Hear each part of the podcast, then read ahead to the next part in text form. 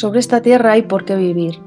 Los titubeos de abril, el olor del pan al amanecer, el amuleto que una mujer le da a un hombre, las obras de esquilo, los comienzos del amor, la hierba sobre una piedra, madres en vilo por el hilo de una flauta y el miedo de los invasores a los recuerdos. Sobre esta tierra hay por qué vivir.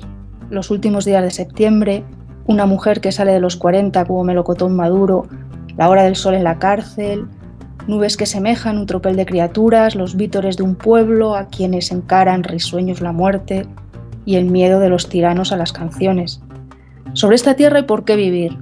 Sobre esta tierra, señora de la tierra, madre de los inicios y madre de los finales. Se llamaba Palestina. Se sigue llamando Palestina. Mi señora, yo tengo, porque tú eres mi señora, yo tengo por qué vivir.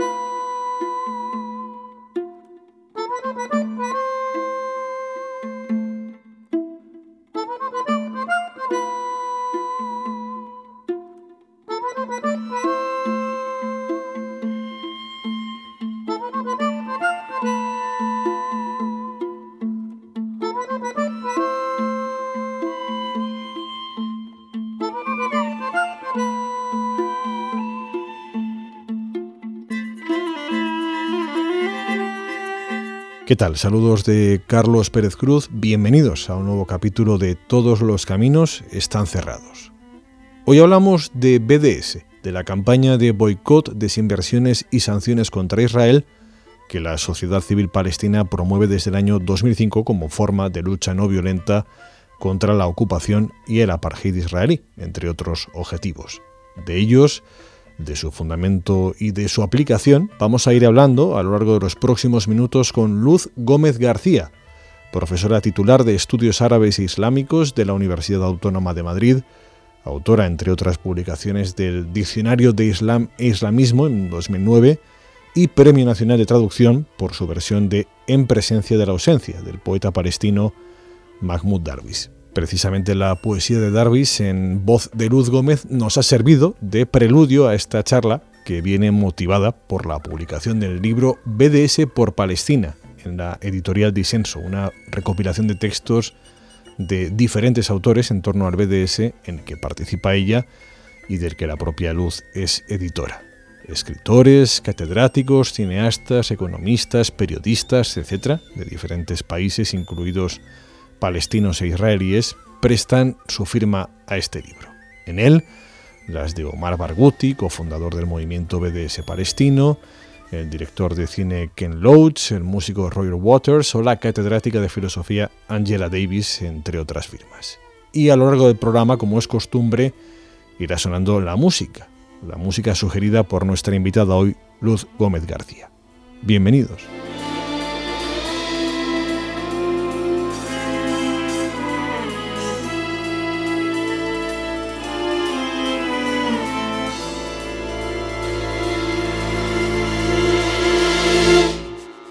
Luz Gómez, ¿qué tal? ¿Cómo estás? Bien, muy bien. Bueno, el BDS es un movimiento cívico no violento que promueve el boicot, la desinversión y las sanciones a Israel mientras prosiga con la ocupación y el apartheid. Lo podemos leer en la contraportada del libro. O sea, que va para largo. Sí, lo ideal sería que no, que, acabase dentro de unos meses. Ese es el fin de, de la campaña de boicot pero me temo que no. Y hay más en estos días en los que estamos viendo lo que va a pasar con las llamadas negociaciones y el proceso de paz, que va supuestamente a acelerar todo el proceso de desintegración de la autoridad nacional. Hmm. Responde a un llamamiento de la sociedad civil palestina. Es un detalle que, Luz, puede parecer irrelevante, pero en el que se hace hincapié. ¿Por qué?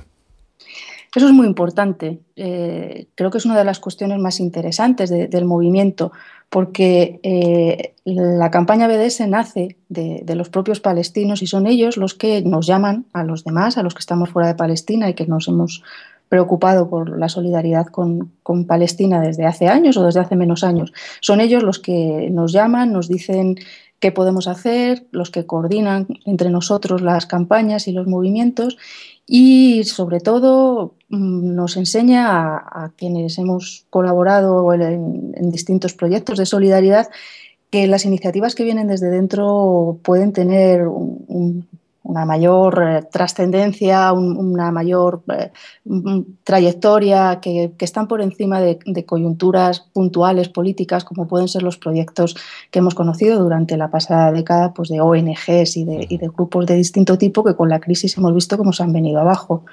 Creo que eso es importante y otra cosa que también es, importante en este mismo sentido, de que sea un llamamiento de la propia sociedad palestina, es que rompe con determinados bueno, digamos, prejuicios que incluso existen en quienes miramos miran bien al mundo árabe y lo conocen, y ese, esta mirada a veces sin querer orientalista en la que intentamos imponer nuestras soluciones, dar nuestros consejos sin escuchar y sin tener en cuenta que, que posiblemente, en teoría y desde luego desde mi punto de vista sin ninguna posibilidad realmente, los que mejor saben lo que, lo que necesitan son los palestinos.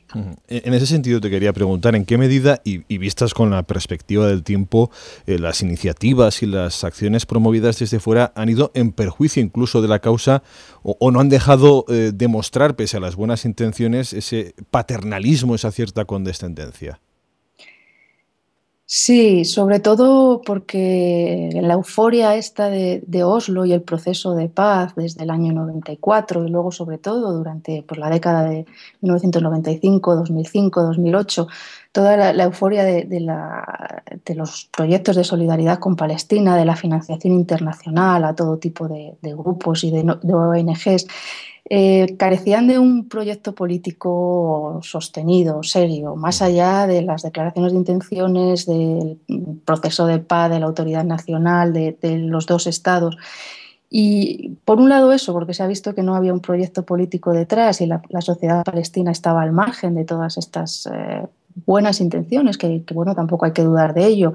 Y por otro lado, porque también se ha visto cómo estaba a expensas de, una, de un sistema socioeconómico internacional que se ha venido abajo con la crisis, eh, lo que se había ideado como, como solidaridad internacional con Palestina eh, desde hace dos, tres años ha desaparecido. Entonces, eh, el BDS lo que nos muestra es que si viene desde dentro y desde dentro de la sociedad palestina se nos pide eh, como apoyarles eh, al mismo tiempo que el BDS permite el que cada uno dentro de su propio país, de sus propios grupos, de, sus posibilidades, de su mm, profesión participe en el BDS, esta transversalidad.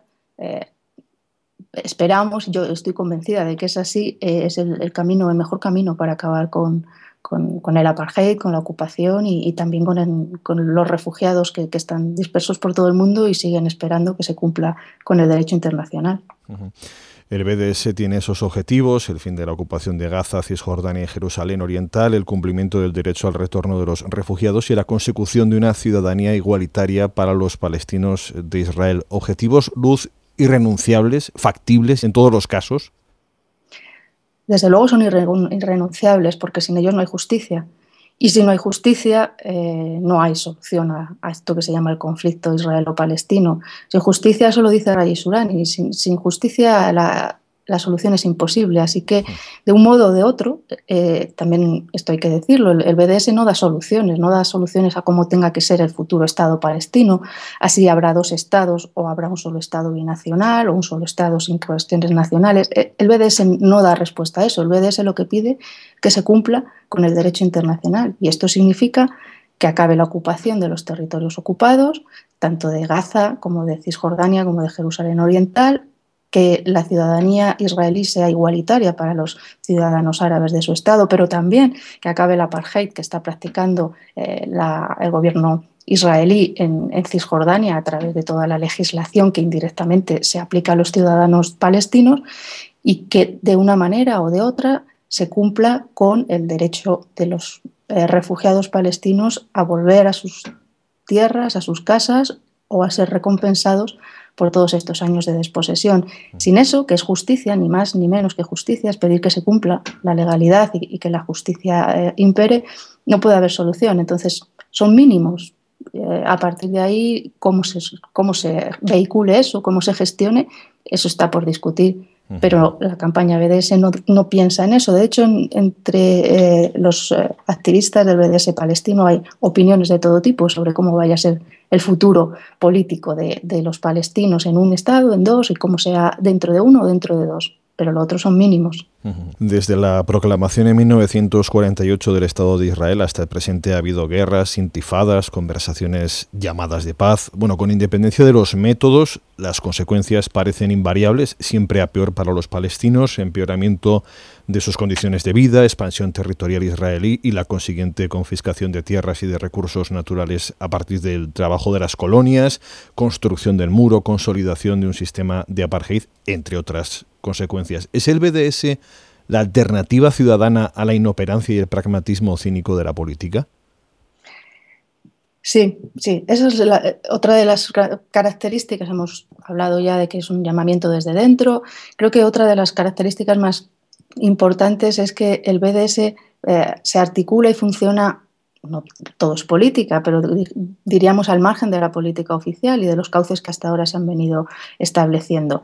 Eh, el BDS es interseccional, llama a toda la, población, a toda la población palestina en todas sus variantes, tanto las de los territorios ocupados como la de Israel, como la que está en la diáspora, como la que está en los campamentos de refugiados por, por todos los países vecinos. Eh, llama a toda la población eh, de la comunidad internacional en sus distintos sectores profesionales y desde, desde, las posibilidades que cada uno tiene, cómo puede colaborar con distintas facetas del BDS. Podemos colaborar como, como consumidores, podemos colaborar como comerciantes, como productores, como profesores, como intelectuales, como artistas. Eh, hay distintas mm, campañas en marcha y esta, esta, este, este, funcionamiento en red, pudiéramos decir, es lo que desconcierta a la política tradicional de carácter jerárquico y estructurado de, de, manera vertical. Eh, esto es fundamental porque eh, de esta manera el BDS nos llama a todos, no llama a los políticos ni llama tampoco solo a los movimientos de base, llama a todos. Eh, el boicot lo podemos practicar todos, las sanciones son algo que tiene que ver más con, las estructuras internacionales de, carácter jurídico y que se tiene que exigir que, eh, que, se, cumplan en el caso de Israel y que sino que se le impongan. Y la desinversión tiene que ver más con la economía globalizada que también conseguiría cambiar consideramos quienes defendemos el BDS las políticas israelíes. Por lo tanto, eh, esta, esta mm, característica de, podríamos decir, como de, tentáculos que se, esparcen por distintos sitios, tanto por, grupos sociales como por posibilidades de intervención, eh, distinguen y separan el BDS de la política tradicional de los estados, de los gobiernos. e implica a los ciudadanos, que por otro lado como estamos viendo en el resto de, movimientos sociales de, Europa y de, Latinoamérica, eh, va en sintonía con lo que sucede en el resto del mundo. No es nada único ni excepcional en ese sentido.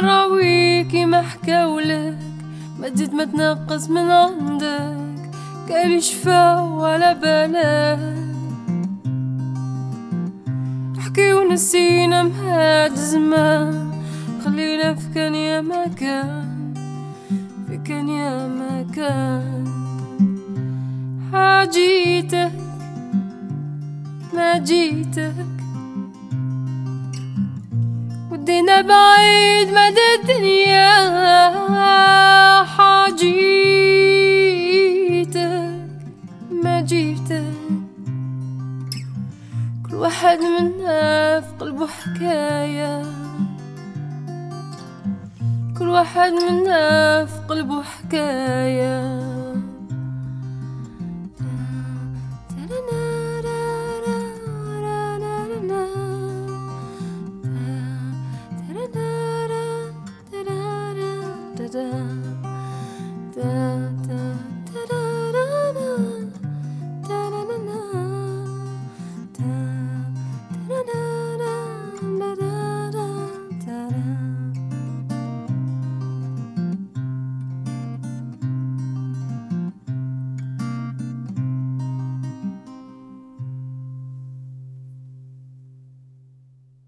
cantante argelina Suat Masi es la primera sugerencia que nos hace nuestra invitada hoy en Todos los Caminos Están Cerrados, Luz Gómez, que es la editora y una de las ensayistas del libro BDS por Palestina, editado por Disenso, que estamos presentando hoy en el programa programa que trata a su vez de explicar los fundamentos y los fines de esta campaña de BDS.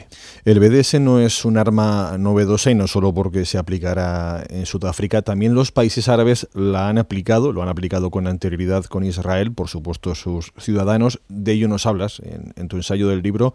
¿Cómo fueron, grosso modo, esos boicots precedentes y qué los diferencia del actual movimiento BDS, Luz?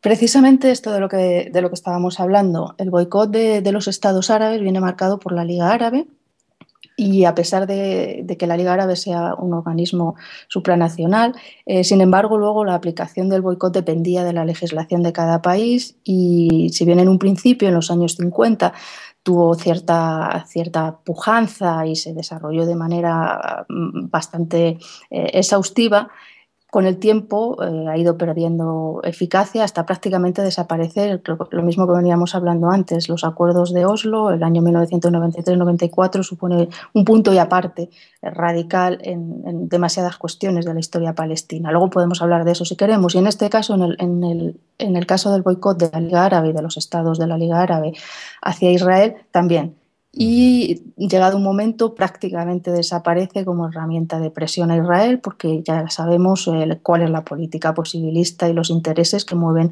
que, han, que, que mueven y que han estado moviendo a todos los, los regímenes autoritarios árabes respecto a la política israelí y en sus relaciones con Estados Unidos. Por lo tanto, es un, un boicot fallido. Eh, ya se ve que a, a lo que ha conducido a, a, que los palestinos estén peor, si, a, si eso es lo que quería cambiar.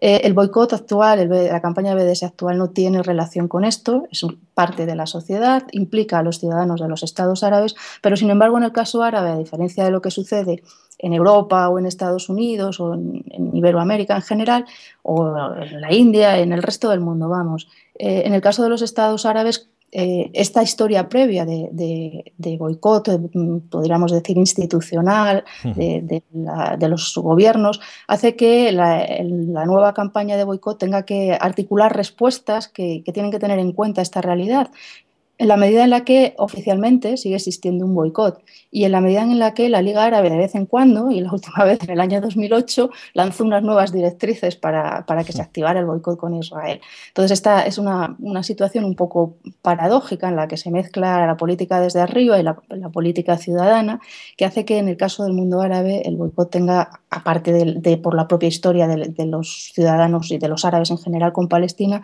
tenga unas características un poco, un poco especiales y desde mi punto de vista muy interesantes para ver precisamente la diferencia entre el boicot de carácter político estatalizado, por así decir, y el boicot civil. Sí, porque yo creo que damos por supuesto el apoyo de los pueblos árabes a, los hermanos palestinos, eh, pero no es tan evidente ¿no? en el caso de los gobiernos árabes por esa realpolitik ¿no? que se dice en estos casos. De hecho, eh, dices que muchas cosas murieron con los acuerdos de paz entre Egipto e Israel en 1978.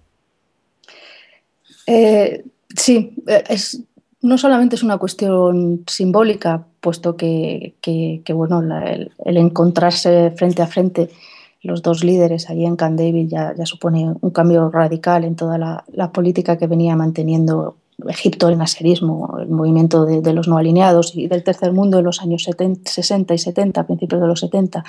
No es solo una cuestión simbólica, es también desde el punto de vista eh, de, la las posibilidades, eh, la, interiorización que esto supone en, las, sociedades árabes.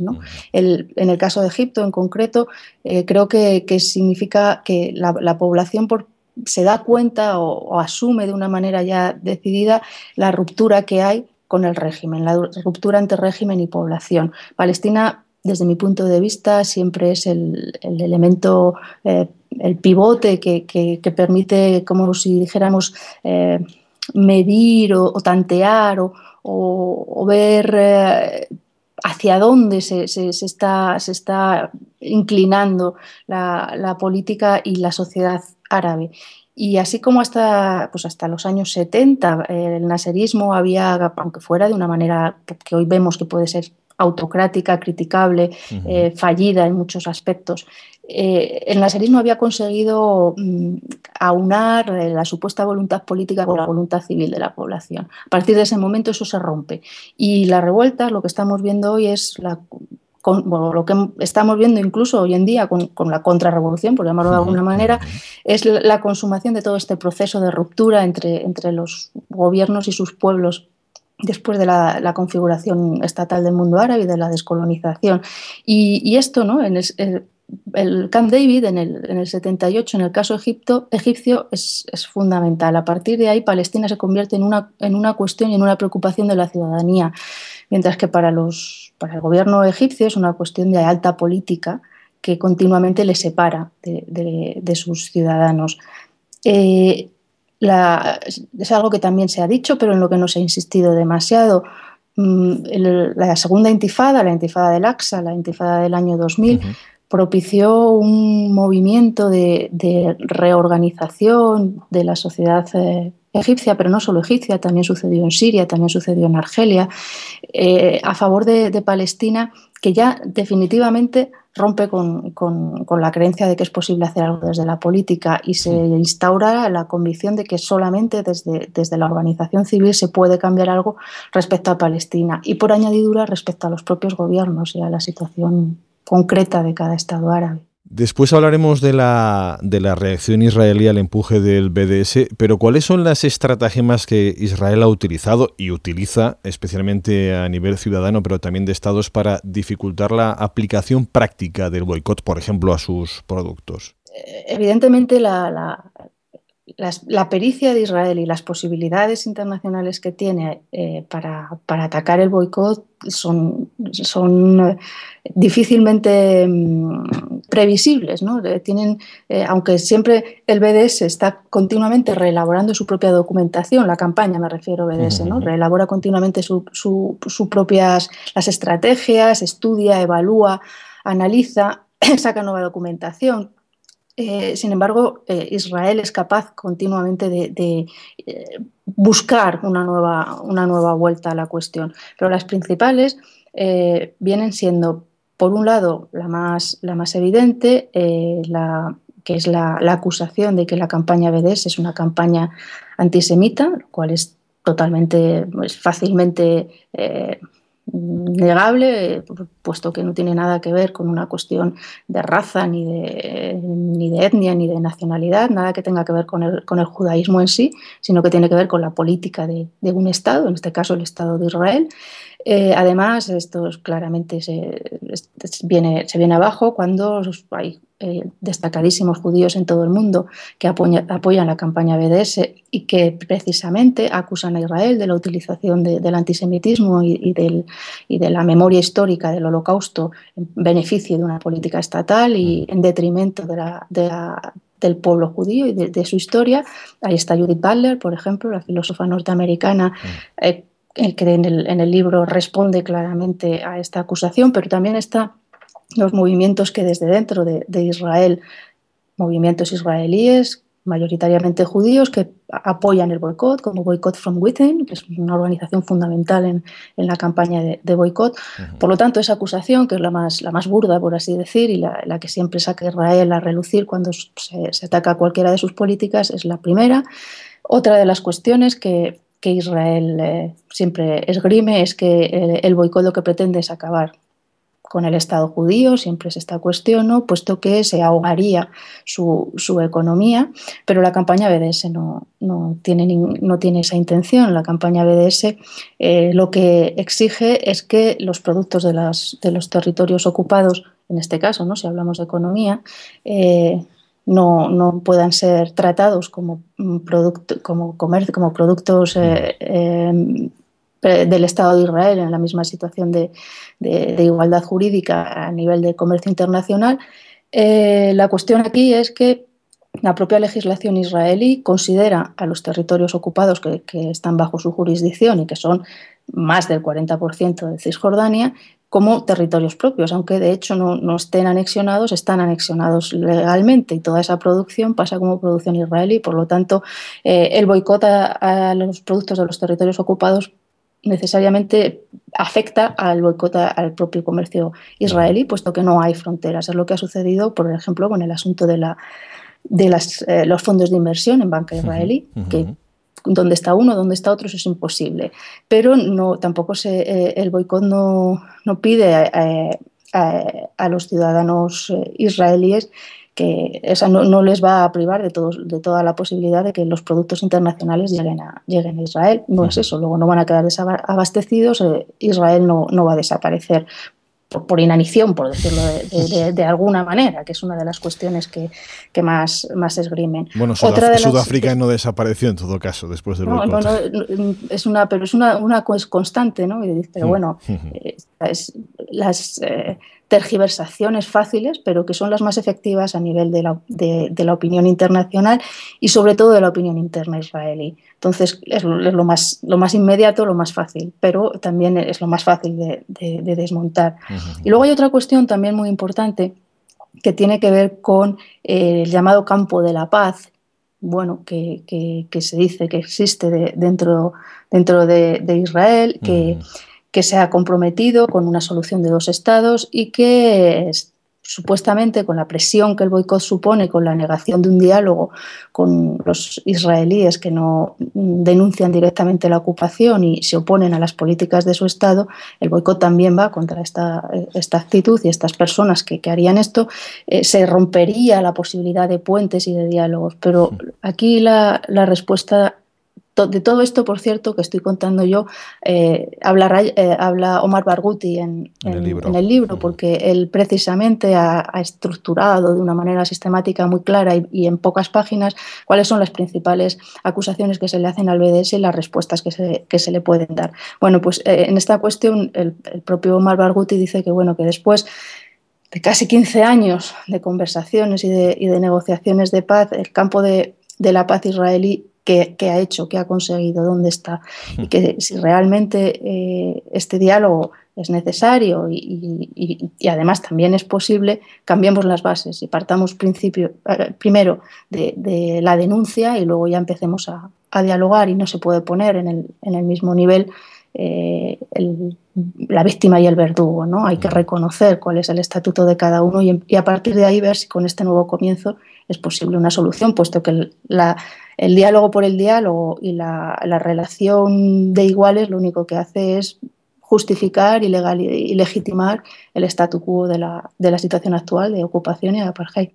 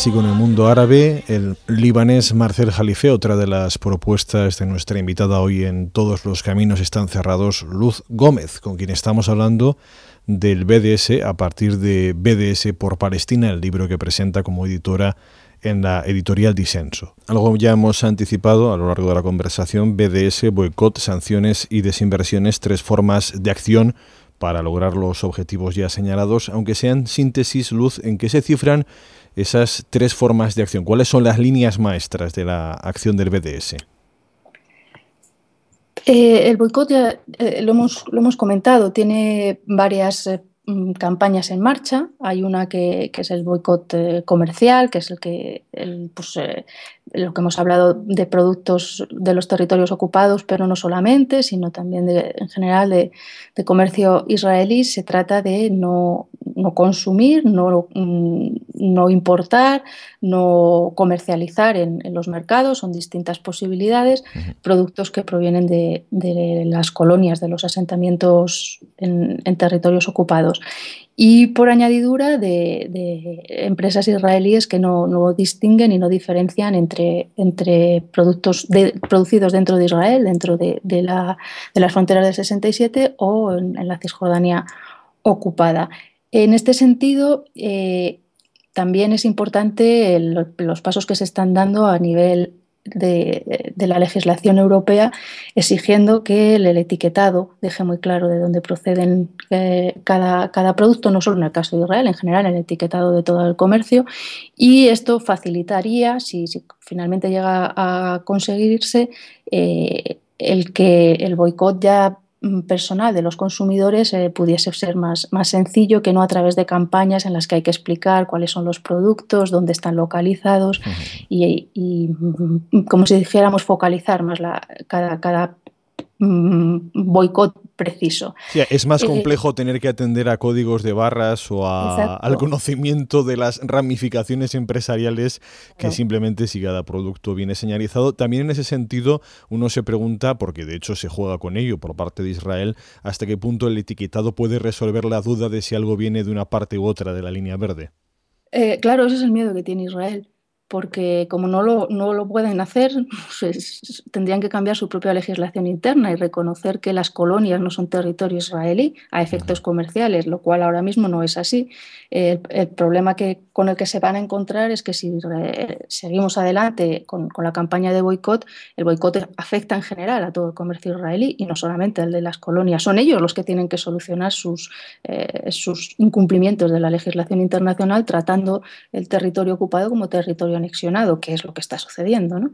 Entonces, eh, parece una obviedad porque Israel va a decir estos son productos israelíes, pero esto es una manera también de presionarles a ellos internamente para que empiecen a reconsiderar la legislación que han, que han montado. Mm, pero hay otras posibilidades, ¿no? Está también el boicot académico, en el que, bueno, yo como profesora es en el que, en el que mm, más participo, más activa soy y que consiste en, eh, denunciar los convenios internacionales de, intercambios científicos o docentes o, de actividades eh, propias del mundo universitario con universidades israelíes, en tanto eh, quienes participan en ellos no, denuncien la, ocupación y la política del Estado de Israel y, por supuesto, el rechazo absoluto a cualquier tipo de contacto con la universidad que está en Ariel, en una de las mayores colonias de, Cisjordania. Eh, mm, insistimos siempre mucho en el boicot académico, que no es un boicot contra las personas, es un boicot contra las instituciones. Nosotros no nos negamos a, a compartir nuestros proyectos de investigación o a dar clase con profesores que vengan de una universidad israelí, siempre y cuando no, la financiación no sea de sus universidades, siempre y cuando ellos no vengan como representantes del sistema universitario israelí, eh, porque eh, hasta el momento todas las universidades, bueno, la, universidad israelí, no todas, porque es una gran universidad israelí, no, no se no se ha distanciado de, la política del gobierno respecto a la ocupación de territorios, no la ha denunciado y no solo eso, sino que colabora pues, con proyectos de investigación en el campo del armamentístico o en el campo agrícola, en los asentamientos y en la extensión de la, ocupación. Por lo tanto, esa es otra posibilidad de boicot. Hay otro, eh, otra, otro boicot que también es muy importante,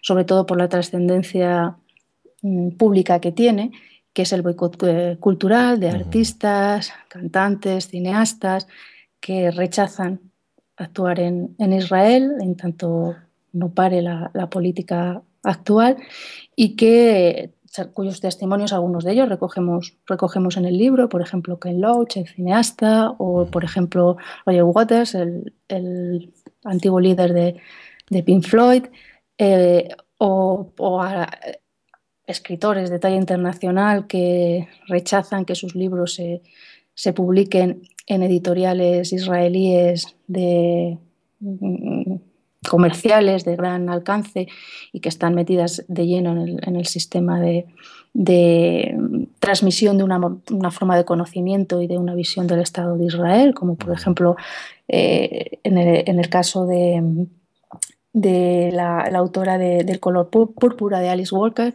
que explica cómo, por qué ella que le encantaría que su obra estuviera traducida al hebreo, pues no va a aceptar que se, que se publique. Es otra forma de, de, boicot. Eh, continuamente se están poniendo en marcha ah, distintas campañas que se pueden, se pueden ir siguiendo en, pues, en Internet fácilmente a través de la página de, del BDS Movement. El boicot es una cosa y decíamos, está el BDS, ¿no? siempre está, ¿qué significa las siglas?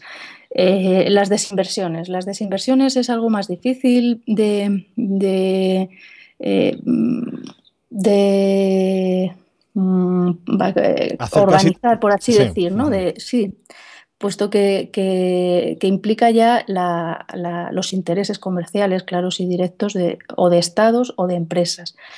Y sin embargo es algo que también también se, en los últimos diez años, que, es desde que, está en marcha el, movimiento BDS, ha cambiado de una manera muy, importante. a veces no somos conscientes de los cambios fundamentales y radicales que ha habido en, el movimiento BDS en diez años. Eh, hace diez años era imposible pensar que, pues, bancos, por ejemplo, la, una de las principales cajas de ahorros de, de Holanda, eh, fuera a retirar todas sus inversiones de, un banco israelí y sin embargo ha sucedido en el mes de, enero, se hizo público, era algo que venían desde hacía dos años mm, presionando y, en cierta medida eh, montando, por así decirlo, organizaciones eh, palestinas como Al-Haq, ¿no? una de las principales organizaciones de carácter de asesoría jurídica. Eh, venían haciéndolo desde hace dos años, ahora se ha sabido que debido a esto que veníamos comentando, de la imposibilidad de distinguir en eh, la legislación israelí entre lo que es el Estado de Israel propiamente dicho, en la frontera del 67, y los territorios ocupados que tratan como si fuesen suyos, eh, este banco no, se podía saber el dinero del fondo de pensiones holandés realmente dónde estaba. Y ante la presión de sus propios socios, de, la, gente de inversores pequeños estamos hablando de una, de una especie de caja de ahorros y eh, se ha conseguido que, las desinversiones se, hayan tenido éxito. Es decir, esto a veces no tiene la repercusión mediática que pueda tener una, campaña como la de Intermon Oxfam y Scarlett Johansson, que ha sido desde el punto de vista mediático muy importante, pero desde el punto de vista económico, bueno, pues bastante reducido. Sin embargo, esta otra es, es fundamental. O eh, eh, decíamos, desinversiones. O, por ejemplo, otra cosa que también ha sido muy importante y, para los universitarios creemos que ha sido un, gran logro es que en el nuevo proyecto, de, en el nuevo programa, no proyecto, en el nuevo programa de, la Unión Europea de I+D, que llega hasta el año 2020, que se llama Horizon 2020, pues se haya introducido una cláusula específica en el que se, se exige que todos los convenios de investigación que se hagan con Israel tiene que dejar eh, claro que no va a haber ningún tipo de relación con instituciones u organismos de los territorios ocupados. Y que esto significa desinversión, no es, eh, no es exactamente boicot, porque algo, algo que hay que decir es que Israel es el primer beneficiario de los fondos de I+D de la Unión Europea, por encima de España o de cualquier otro Estado de la Unión, eh, porque colaboran como socios igualitarios en multitud de proyectos de toda la Unión y si, lo tenemos, si hacemos esta suma por estados, ellos serían los principales beneficiarios. Entonces, bueno, eh, no es solo una cuestión académica, es una cuestión también económica fundamental. Y esta cláusula, que bueno, está, por ver todavía cómo vamos a, presionar para que se cumpla eh, al pie de la letra, eh, ha sido, desde nuestro punto de vista, un, gran logro. Pero bueno, la desinversión también consiste en, esto que nunca está muy claro, el límite exacto entre el boicot y la desinversión, pero, pero desde el punto de vista económico es fundamental. Y las sanciones, las sanciones son una herramienta indispensable. Eh, si la legislación internacional no se cumple, el boicot por sí solo va a tener fuerza, pero va a tardar más. Las sanciones son fundamentales y ahí el papel de, los políticos profesionales, por decirlo hmm. para que se entienda, eh, es fundamental. Eh, hasta ahora las sanciones ya hemos visto que, no, han funcionado, por más que se hayan puesto en marcha campañas fundamentales para que a nivel de la opinión pública y, del conocimiento de lo que está sucediendo haya sido muy importante, ¿no? como, como la, sentencia del, Tribunal de la Haya sobre la ilegalidad del muro o los juicios que, que hay en marcha incluso aquí en España y que se van a parar contra determinados mm, militares israelíes por su implicación directa en, la operación plomo fundido. Eh, las sanciones, de momento, el cumplimiento de la legalidad internacional y si no la sanción por lo mismo, no, no vemos que, bueno, que, sería la, tercera pieza dentro de esta cadena. Pero en ese sentido, bueno, yo creo que hay que ser optimistas porque si vemos esto del boicot, después hemos ido a las sanciones que ha tardado más, pero que están empezando a funcionar, perdón, a las desinversiones que han tardado más, pero están empezando a funcionar, llegaremos a las sanciones. Bueno, ahí es importante también qué va a pasar con la autoridad nacional, hacia dónde va a ir. ¿Realmente eh, va a buscar su futuro en, un, en, implicarse en todos los organismos internacionales y en poner en marcha todas las posibilidades que tiene en la actualidad al, ser, al haber sido reconocido como, como Estado del Consejo. Eh, miembro observador. como Estado observador dentro de, de la Asamblea General o de Naciones Unidas o va a seguir con este juego en el que no, tiene, no tiene salida. Si realmente sigue adelante, las sanciones posiblemente se vean reforzadas, reforzadas las iniciativas que ya existen por parte de, grupos israelíes en, contacto y en relación con, otros grupos muy importantes, de, pues, por ejemplo, de juristas ¿no?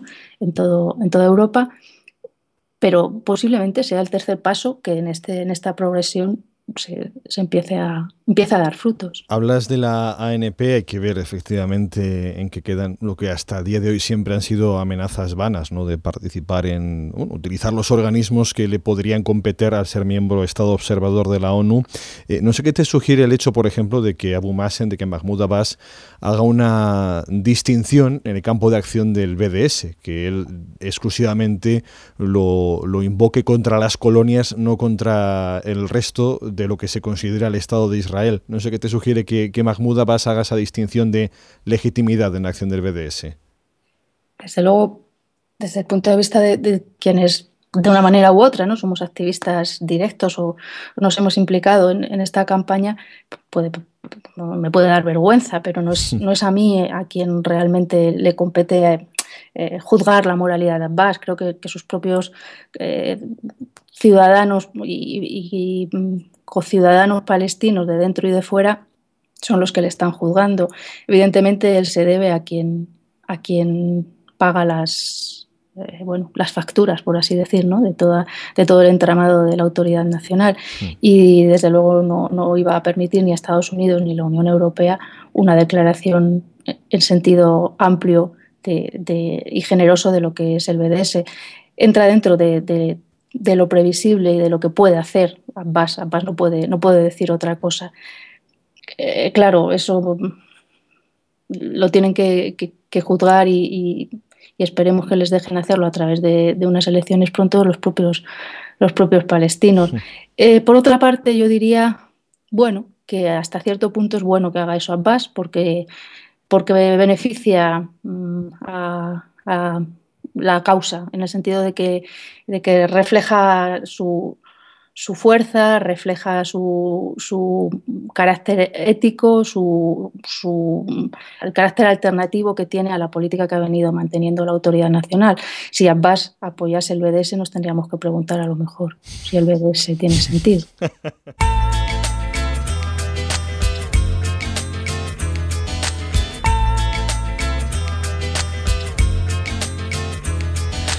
Alabama, el الموسيقى تاخد العقل الناس تهتف وأنا بعزف موسيقى تحرق السقف. فرحان فيها ثورة إيش تقول؟ بقول كمان مرة إنه إحنا عنا ذهون منورانا أنا ما بغازل تقول أنا بغازل عقول بنزل عن المنصة والناس لسه بتطالب كمان دورة. من هذا الحكي من هذا الشو من هذا الشغف عنا جرأة وهالصوت فاضي من أي خجل وأسف. محامل بتموت على الحاجز قبل ما تعطينا الحياة والعالم داير وجهه مكمل ممشى الأطفال التاني وللتاني ولاد تحت قذائف وحريق. والعالم تاركهم على هامش الطريق.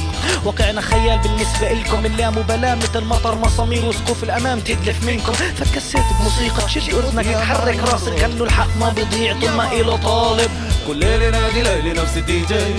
كمان في بلاير موسيقى مزعجة من دربات لباس طبلات داني تعلمت ومدام سنين صابرين فخلص ولعت بسلاحي نزلت مهندس الصوت لأنه احتلال اللي حاطط علي ميوت والموسيقى حق اللي ما يسكت والحرية فتاة اللي تقول لي في أمان نرقص في أمان نرقص في أمان نرقص. الحب فني لغتي وطني وطني فني. حبي فني لغتي فني حبي وطني وطني حبي فني لغتي. حرقت دمي. زي ما حرقت دمي حرقت قلبي. قلب أحمر صغير اللي فيه حب كبير حرقت جسمي. اللي فيه باسمي. ببني أجيال وأحلام تتحقق حتى برسمي. رسمي الرسم اتعورا كله انسرق وانحرق. بدل ما صير حقيقة صارت زي البراء. تعرف شو هاد إحساس؟ طبعا لا. بعمل لك إشمئزاز؟ طبعا لا. لأنك ولا مرة حسيت وقسيت. يا ريت شو شو عملت؟ شع تركت ومر بدون بيت. قلت تشوف ما انت شايف. هو انت المبسوط هو العايف. عارف؟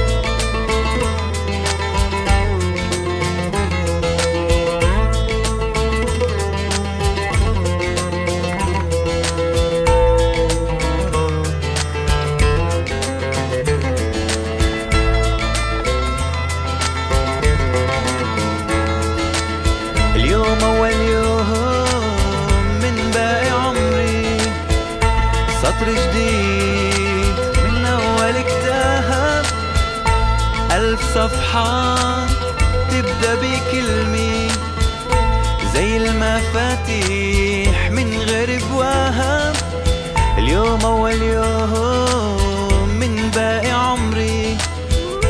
سطر جديد من أول كتاب. ألف صفحة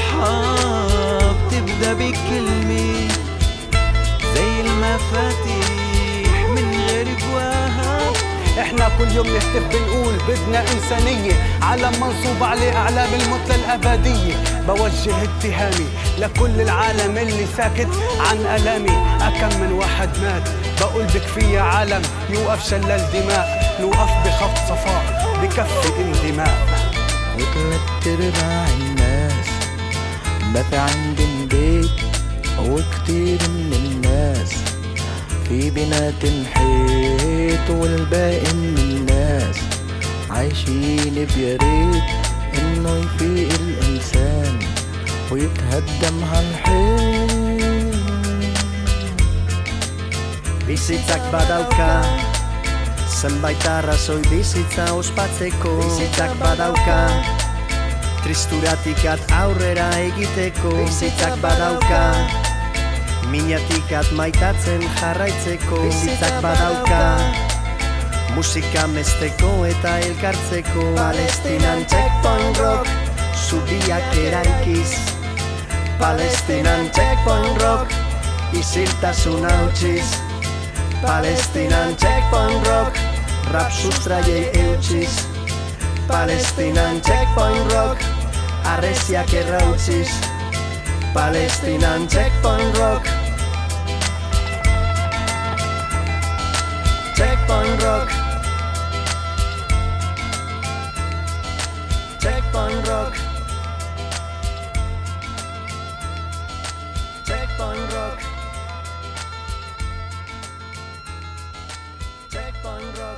La banda sonora de la película documental Checkpoint Rock, el mapa sonoro, el mapa musical que nos sirvió Fermín Muguruza de Palestina con diversas colaboraciones, entre ellas las de los raperos Dam o la de Manu Chao, que era el autor de este tema que precisamente titulaba la película. De una película no, pero sí de una acción cívica. Estamos hablando hoy en Todos los caminos están cerrados. Lo estamos haciendo con Luz Gómez. Estamos hablando del BDS, del boicot, que fue una herramienta fundamental, Luz, para acabar con el apartheid en Sudáfrica, gran referente y motivador de esta acción para acabar con la ocupación y el apartheid israelí. Ambas situaciones, y de hecho también se habla de ello en el libro, tienen sus diferencias, también sus muchísimas semejanzas.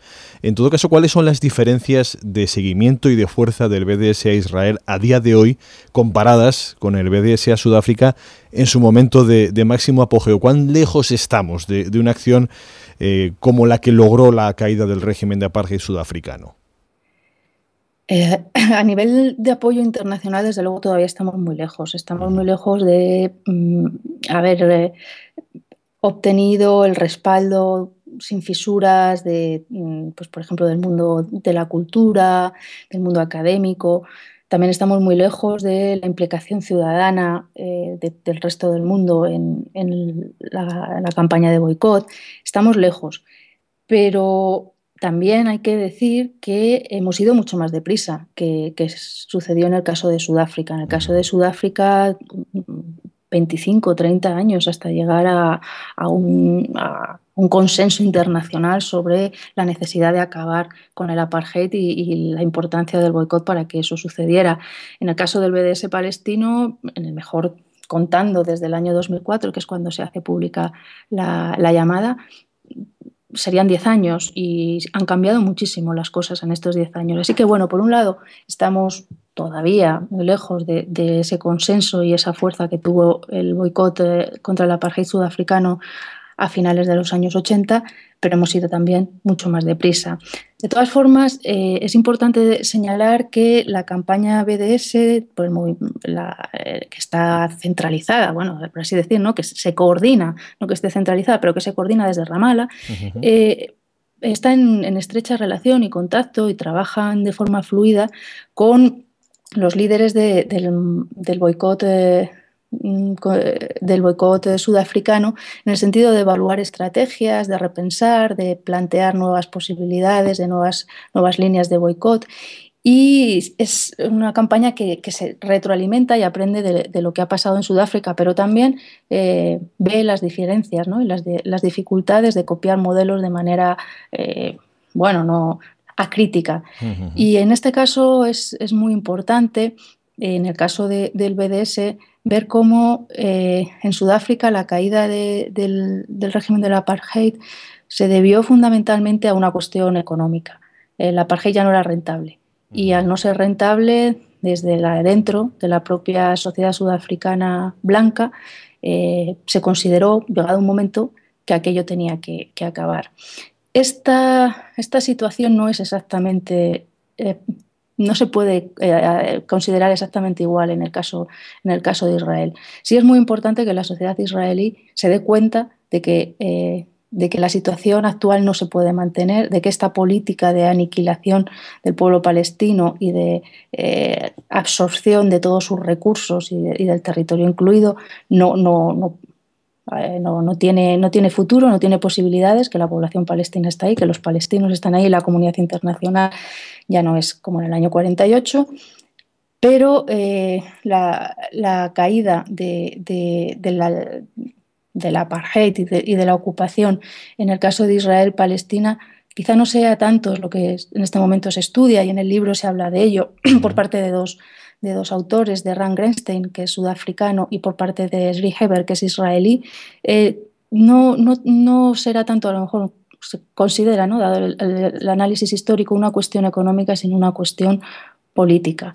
Eh, mm, no será tanto el ahogo económico el que, el que haga cambiar a, a los israelíes de dentro, sino tal vez el, el ahogo identitario, el, ahogo mmm, eh, de, por la presión internacional y por su propia historia de quiénes son y qué, qué, qué pueden hacer dentro de este Estado que, que, se ha creado. En ese sentido hay semejanzas, hay diferencias, pero es importante siempre reevaluar y reconsiderar hacia dónde puede ir el, movimiento BDS teniendo a Sudáfrica en mente. Luego hay otra cosa, bueno, perdona que me alargue, que también distingue, creo, no solo creo yo, ¿no? en el libro hay, hay, varias intervenciones en este sentido y que es importante, que distingue el BDS palestino del caso del boicot sudafricano y es su implicación directa con otros movimientos internos de cada mm, país o de regiones eh, de, de, carácter reivindicativo, que no son exactamente eh, boicot o sanciones a, a Israel, sino reivindicación de, de, de, un, de nuevas políticas y del fin de, determinadas prácticas eh, económicas uh -huh. que benefician al BDS. Por ejemplo, en el caso del, del boicot comercial contra los productos que vienen de las colonias, ha sido muy importante para su triunfo en, Europa la implicación directa de los sindicatos, de los sindicatos agrícolas, pero también de los sindicatos de estribadores, y de transporte en defensa de sus intereses y en la medida en la que toda esta producción que venía de fuera estaba eh, condicionando la marcha de la propia agricultura o de, de, de las, de, del funcionamiento de, los puertos o de los medios de transporte en Europa. Y cuando los propios implicados eh, han visto el interés de aunar ambas, ambas luchas ha avanzado mucho más rápido el, determinadas campañas de, boicot, por ejemplo, con, el asunto de Agresco en Francia, ¿no? de, esta multinacional, multinacional de los alimentos. Eso es algo importantísimo, esta, este carácter ¿no? interseccional, interseccional de la lucha del BDS con otras luchas y otras reivindicaciones que se están produciendo ahora mismo en el resto del mundo, que, hay que destacar. O, por ejemplo, en otro terreno distinto, es lo que en el libro también destacan dos autores eh, indios, Pravir Purkayasta y Ayesa Kidawi. Eh, ellos son activistas del BDS en la India, pero al mismo tiempo cada uno, eh, uno es profesor y, el otro es economista.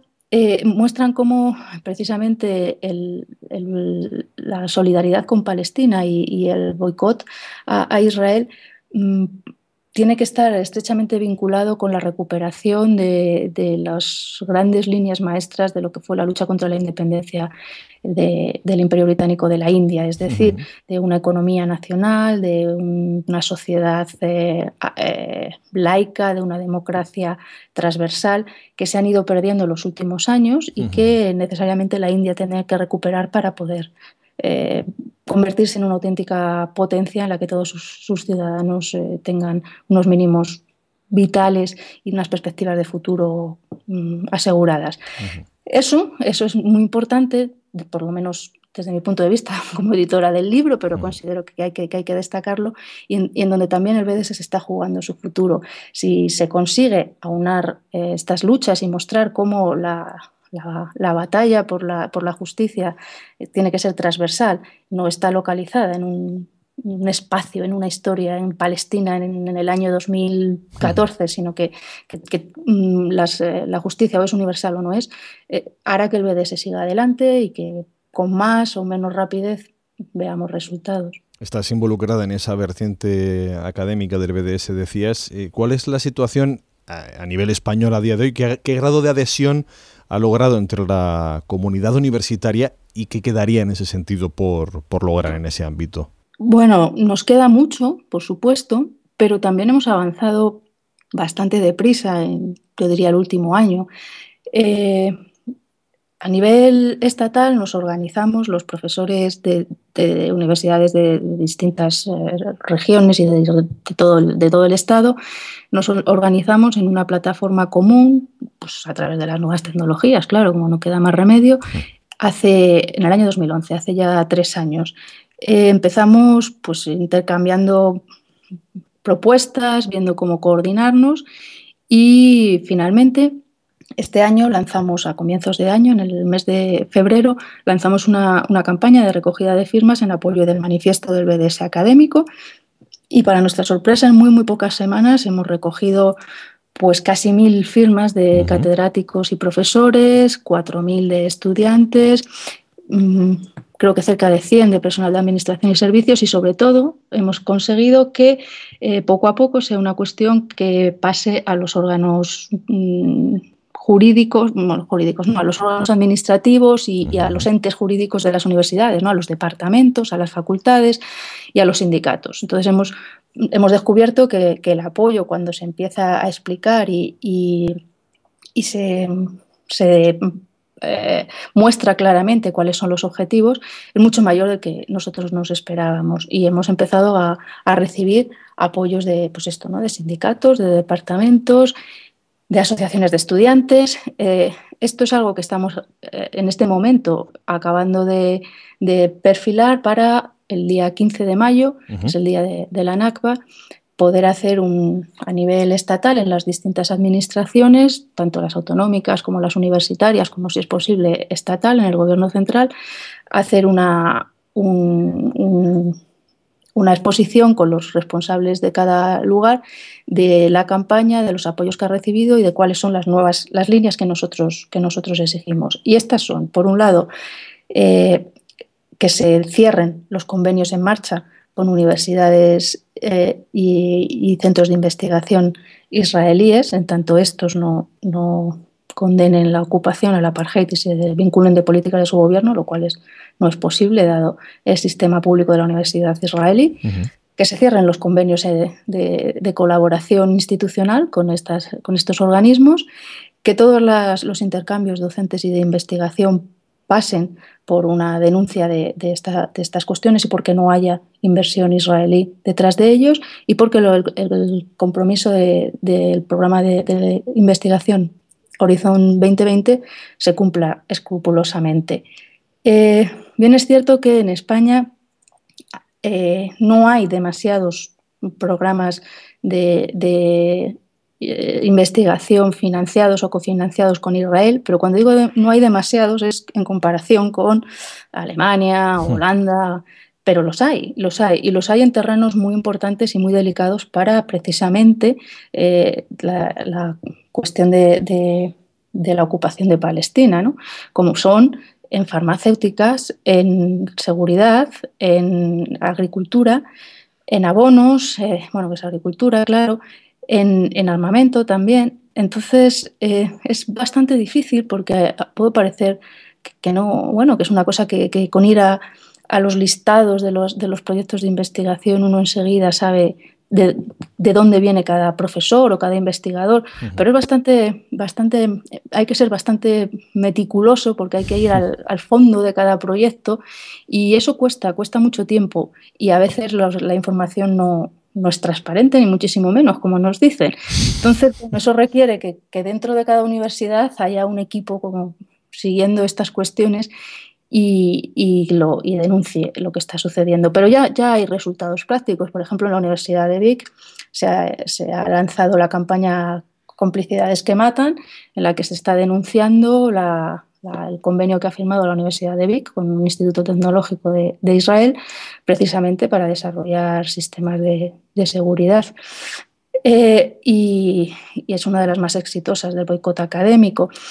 Eh, bueno, hay otras que, que, son, que en su momento saltaron a la prensa y que creemos que ha sido uno de nuestros pequeños éxitos. Veremos si es cierto o no. La Universidad Católica de Murcia iba a nombrar doctor honoris causa a, a Benjamin Netanyahu, nada menos, con, con el eh, con Aznar como padrino. Y esto que estaba previsto para el mes de septiembre pasado, de momento no se ha producido. Bueno, son cosas que no son grandes transformaciones, pero son pequeños pasos que, que, que son importantes. Y luego, sobre todo, ha permitido que una serie de profesores y de investigadores que estábamos repartidos por todo el país y que a veces no teníamos el suficiente contacto entre nosotros, uh -huh. nos hayamos puesto de acuerdo para organizar Mm, de manera conjunta nuestras actuaciones y mantengamos un diálogo fluido entre nosotros y, además con el resto de organizaciones en Europa, porque el boicot es ante todo una cuestión de, red y, en Gran Bretaña es, el boicot académico ha sido históricamente fundamental. De hecho, bueno, es, el boicot académico precedió a la campaña de boicot en general en Palestina y ese boicot académico vino en buena medida de, Gran Bretaña y de los palestinos que estaban en sus universidades.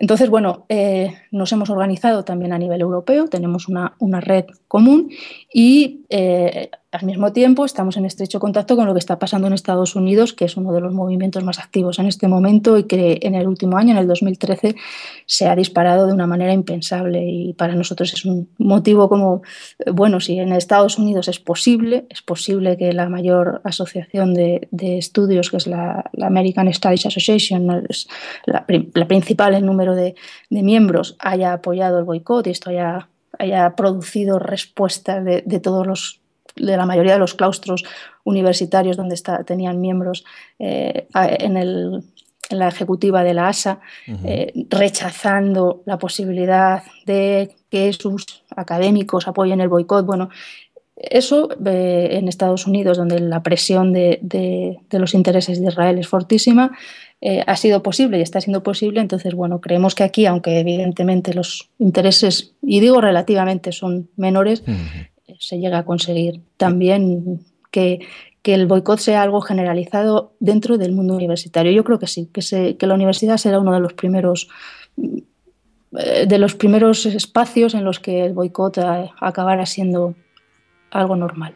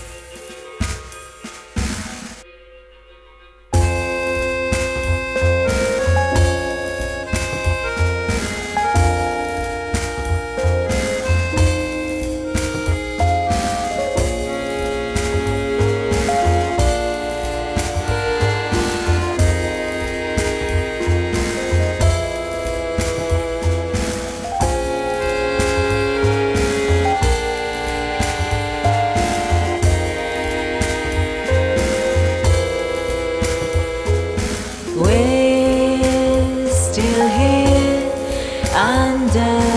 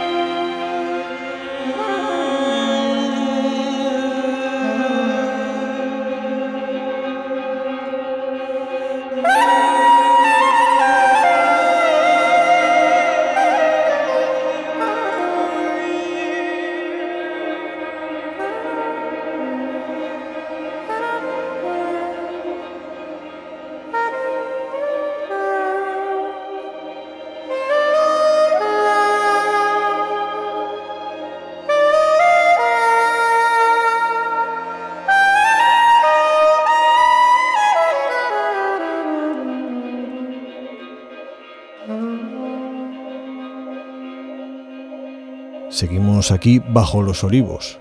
¿Cuándo os daréis cuenta de que es el lugar al que pertenecemos? Es lo que se preguntaba de inicio la letra de esta canción, The Ghost Within, Los Fantasmas Interiores, que forma parte de un proyecto que presentaban en 2010 la violista Rose Stephen, el saxofonista autoproclamado ex-israelí Gilad Achmon y Robert Wyatt, el mítico músico británico que unían fuerzas en este proyecto que, como no, estando Gilad Achmon de por medio, hace referencia de forma clara en este caso a la tragedia palestina. Estamos hablando de la tragedia palestina, estamos hablando de formas de afrontar, de formas de ayudar a resolver la situación de los palestinos a través del BDS, lo estábamos haciendo en los últimos minutos con Ruth Gómez, en lo que se refiere al ámbito del boicot académico. Eh, Luz, en esos contactos persona a persona, compañero a compañero, ¿cuáles son los mayores prejuicios a los que se enfrenta la campaña BDS a la hora de sumar compromisos? Yo diría que el desconocimiento.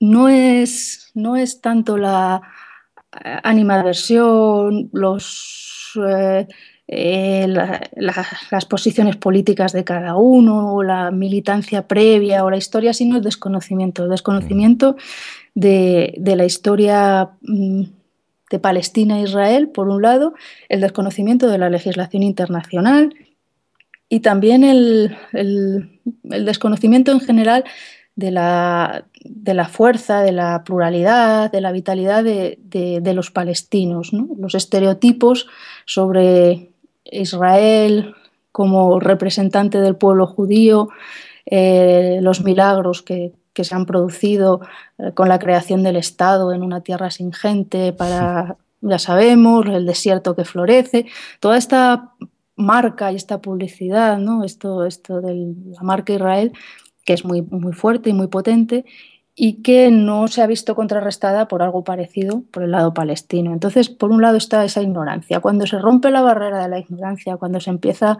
a, entender lo que pasa, y a veces con, con ejemplos en el mundo universitario, pues como en el resto de la sociedad, cada uno tiene su especialidad y, y, bueno, pues uno no, no, es muy hábil en cuestiones políticas, el otro no lo es en históricas, eh, el otro es un científico y hay que contárselo desde, pues con ejemplos del, del mundo de la ciencia. Entonces, esta, cuando, cuando se, esta cuestión que decíamos de la transversalidad, ¿no? cuando se consigue mostrar que la ocupación y el apartheid no es solamente una cuestión política o no es solamente una cuestión social, sino que esto implica eh, los recursos hídricos o la explotación agrícola o los proyectos de, de investigación interespacial y a cada uno se le, se le, explica con lo que le resulta más cercano, eh, las barreras empiezan, empiezan a romperse. Eh, claro, esto es, dirían, es claro, esto boca a boca, eh, persona a persona, sí, sí, pero es lo que volvemos a decir, lo que, lo que comentábamos o lo que yo decía, ¿no? Es, es, es que la política tiene que ser así ahora, es, es, que la otra no ha funcionado, no ya solo en Israel, Palestina, sino en general en Europa. Entonces, si, si volvemos a los ciudadanos, los ciudadanos son estas las herramientas que tenemos. Y, y cuando se empieza, yo me he sorprendido, lo digo, lo he dicho en algún otro foro así, ¿no? En, en, mi propia facultad, yo daba por sentado que hay departamentos menos, menos proclives a, a apoyar, yo soy de, de, filosofía y letras, ¿no? Entonces hay apartamentos, departamentos de, de, filologías de otro tipo, o de arqueología, o de filosofía, ética, moral, bueno, donde ya sabemos que, que el pozo de, de la herencia judía es muy fuerte y yo misma con mis prejuicios tendía a lo mejor a pensar, bueno, aquí, madre mía, no, no, cuando, bueno, pues expones la, la, las blanco sobre negro dentro de la objetividad que yo pueda tener o que podamos tener los compañeros que nos dedicamos a esto. Y quiero decir que también tenemos una red en, en, mi universidad, que es la Autónoma de Madrid, que es Autónomos por Palestina, que llevamos tiempo eh, trabajando y organizando sesiones formativas, seminarios, pues descubrimos que, que la respuesta es mucho más, más positiva de, de, lo que nos imaginamos. Eso no quiere decir que a nivel institucional sea muy complicado, y esto hay que decirlo. Hay que decir que llegado a la puerta del vicerrector o del rector no hemos llegado, el asunto cambia y bueno, siempre hay buenas respuestas, pero pocas actuaciones. Pero también es algo en lo que estamos trabajando, también a ellos les podemos ganar con sus propias cartas, ¿no? Y, y bueno, pues si tenemos un claustro en el que si hacemos cálculos y cuentas, vemos que a lo mejor la mitad del claustro puede apoyar una moción, pues eh, la moción no saldrá adelante, pero saldrá en todas las actas y conseguiremos que esto vaya germinando. Entonces, eh, es difícil, no, bueno, pero, pero las, es- yo diría que las cosas están cambiando. Y has comentado que a nivel publicitario el caso de Scarlett Johansson y su afer con Oxfam y SodaStream ha dado un impulso publicitario quizá más que efectivo a la existencia del BDS. Bueno, la administración Netanyahu parece haberse puesto algo nerviosa, incluso recibió luego matizada una advertencia al respecto de, de John Kerry. ¿Empiezas a percibir eh, esa inquietud en la administración israelí? Incluso empiezas a percibir un contraataque específico más allá de la rutinaria Hasbara. Sí, sí, sí, claro que sí. De hecho, ya está tramitada la ley anti-boicot que va a convertir en criminal y se le va a poder perseguir por la vía penal a cualquier ciudadano que apoye eh, la campaña BDS. Eso es, muy importante, pero también es como lo que decíamos de, de Abbas hace, hace un momento, ¿no? Si, si el gobierno israelí no responde y no reacciona, es que no, no está funcionando el BDS. Así que, bueno, si responden y reaccionan, es que el BDS va en el buen camino.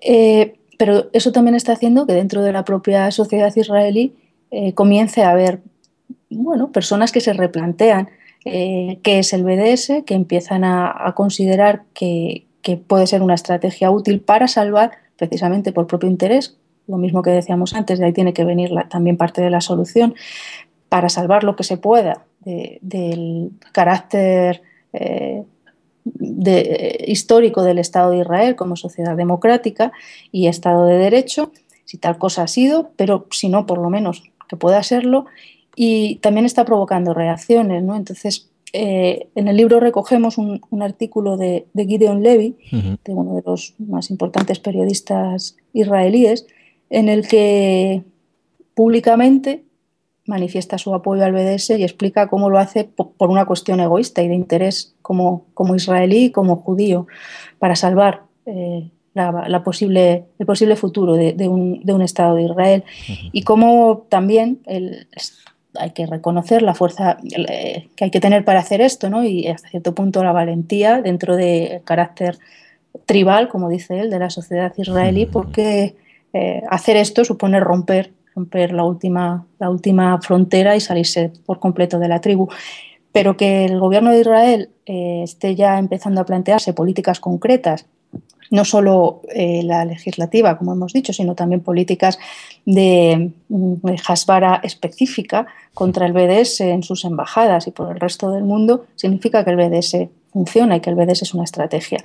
Y el propio movimiento creará sus, mecanismos de respuesta y, reaccionará. Entonces, mmm, está bien que sea así.